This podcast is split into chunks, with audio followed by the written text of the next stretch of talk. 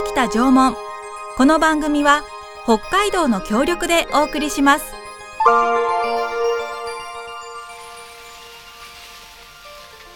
私たちが暮らすこの北海道には1万年も前から縄文人が暮らしていました豊かな自然に囲まれて森では木の実や山菜を取ったり鹿の狩りをしたり海や川では鮭やホタテなどの魚介類を取って食べていました自然の一員として争いもなく仲良く暮らしていたのです。この番組は2021年7月に世界文化遺産への登録が決まった北海道北東北の縄文遺跡群についての情報発信と1万年以上にわたり採集漁労狩猟により定住した縄文時代の人々の生活と文化をお伝えする番組です。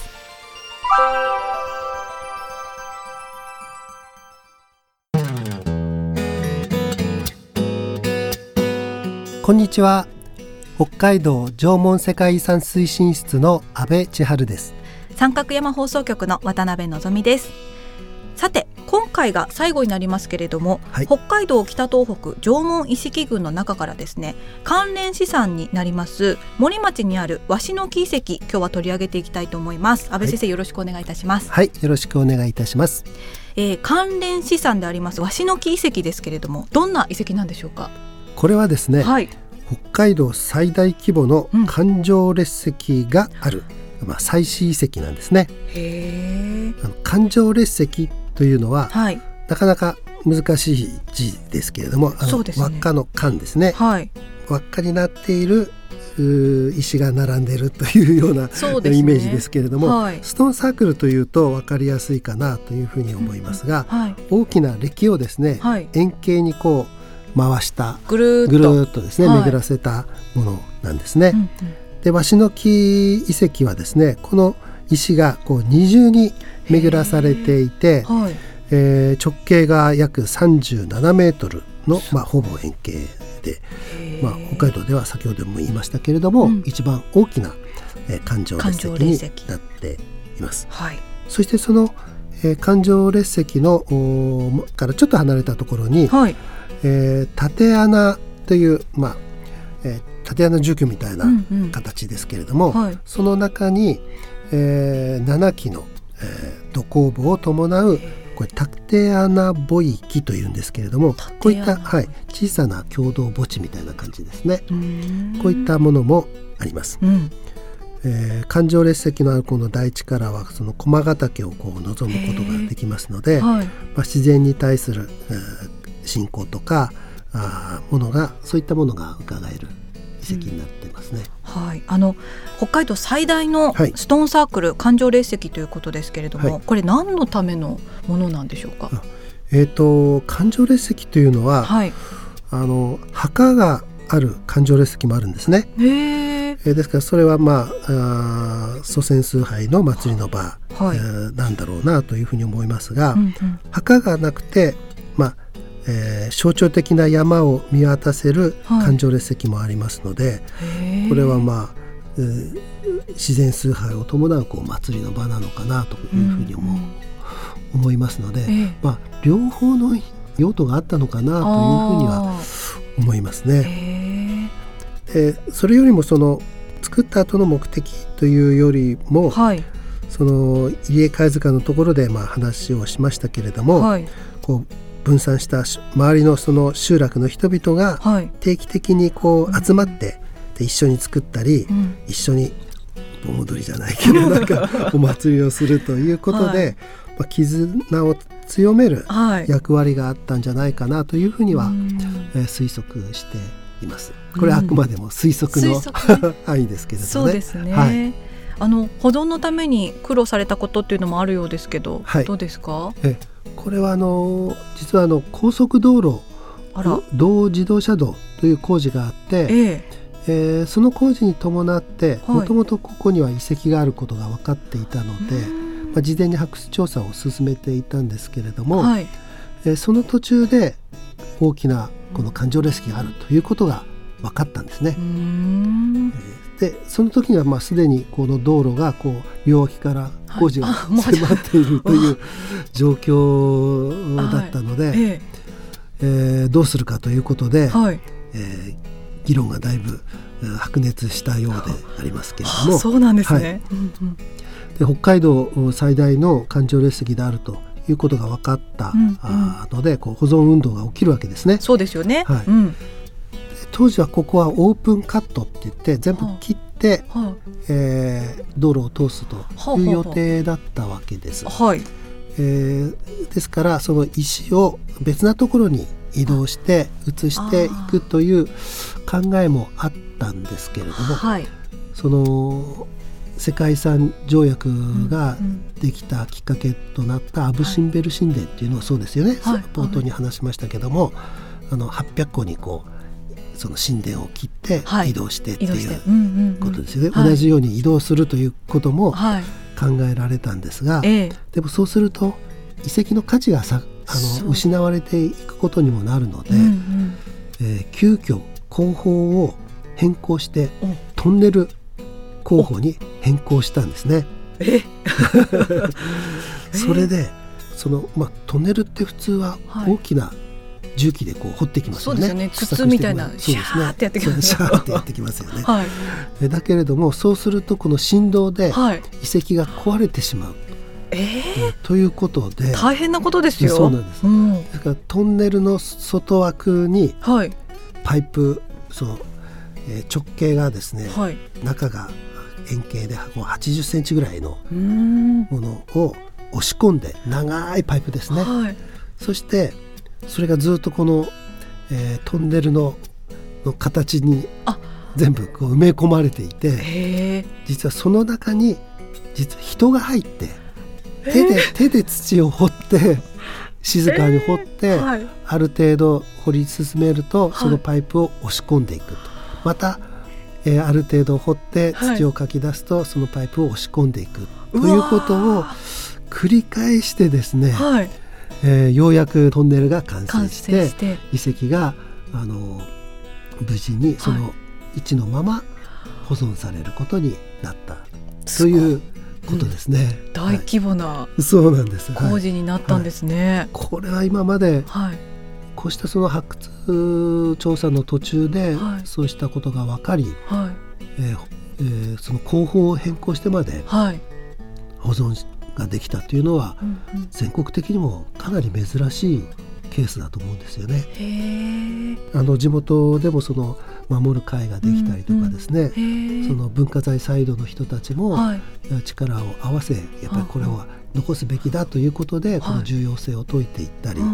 いえー、そして、まあ、もちろん地元の人たちの熱意もありますし、うん、それに開発サイド側がですね、うん、もう理解をしてこの3者が文化財サイド、うん、そして地元、えー、開発、うん、えー、側、えー、これが、まあ、心を一つにして保存が、あ実現できた。ということで、まあ、心を一つにする結びつけるということでは、はい、この感情列石の目的と同じですよね。そうですね、はい、何千年の時を超えて。何千年の時を超えて、はい、現代の人たちの全く違うそれぞれの立場の人たちの、が一緒になって協力して残したという本当に奇跡のような、うん、遺跡かなというふうに思います。ああちょっと素敵なエピソードだったんですけれども、はい、そんなあの鷲の木遺跡の魅力ですとか、はい、あの関連資産ということなので、はい、世界遺産ではないんですよね。そうですね。はい、というようなところもぜひ教えてください。うん、えっ、ー、とこの北海道で一番大きな環状列石があるとい。うことは、これ秋田とか岩手にも同じような、うん、あの大きな環状列石がありますので、はい、生活だけじゃなく、その精神文化も同じ、えー、文化圏だったんだということを象徴する一つの遺跡だろうというふうに思います。でまだこう整備されていないので、遺跡の見学というのは、まあ、夏場の限られた期間だけ定期的にこう期限を切ってあのえ地元の学芸員が案内してるんですね、うんうん、来年の予定はまだちょっと分かりませんけれども、うんうん。はい、ですけど森、えー、町の遺跡、発掘調査事務所というのが、えー、国道の近くにあってですね、えー、えー、そこであの展示品あ指導品の展示を見ることがあできますので、えー、ここも訪れていただきたいなというふうに思います。うん、はい、で面白いのはね、えー、あの森町というと何を想像しますか？やっぱりイカイカ飯？イカ飯でしょ？えイカ飯です、ね、そうなんです、うんうん、あのイカ飯で有名なんですけれども、うん、そのイカ飯と形も大きさもそっくりなイカ型土製品というのが出ていて、えー、えー、それも展示してあります。えー、はいまあ、その頃からイカ飯食べてたのかどうかは分かりませんけれどもえー、そういったユニークな展示品もありますので、えー、ぜひ見ていただきたいなと思いました。そうなんですか、はい、ちょっとこう耳がついてて。そうなんです。って感じなんですね。全くイカのそのままです。そのままなんですか、はい、でちょっとこうで中が空洞になってるんですよえー、イカ飯みたいですね。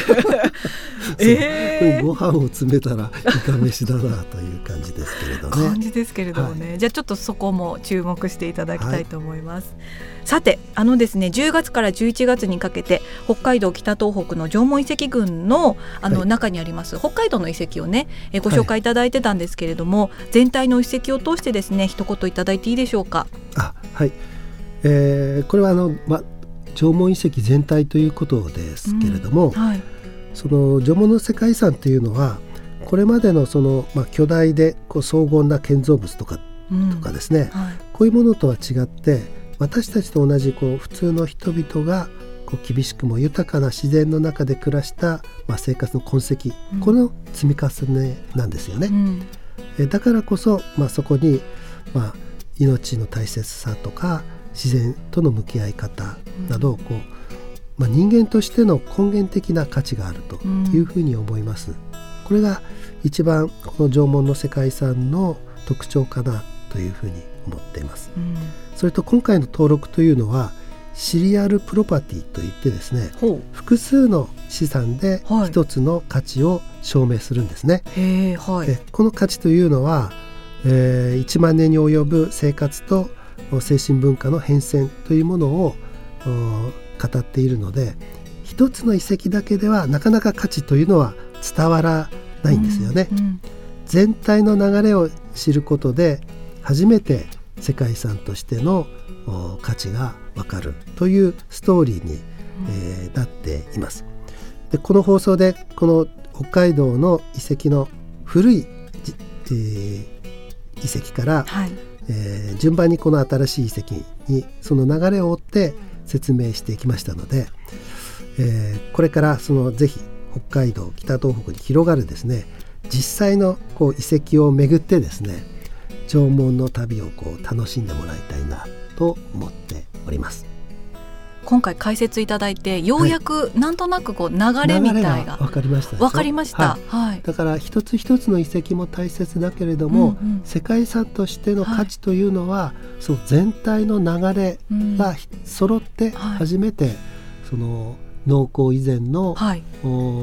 人類の定住生活の生活と精神の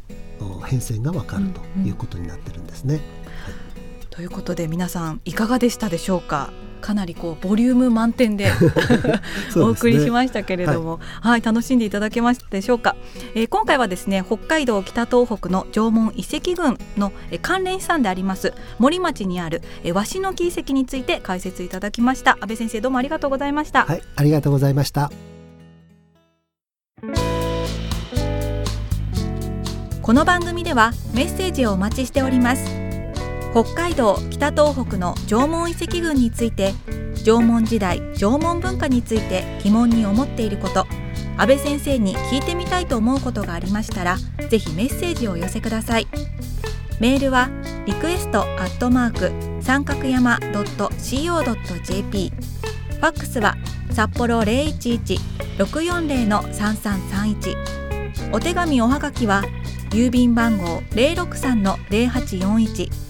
札幌市西区八軒一条西一丁目二の五三角山放送局までお願いします。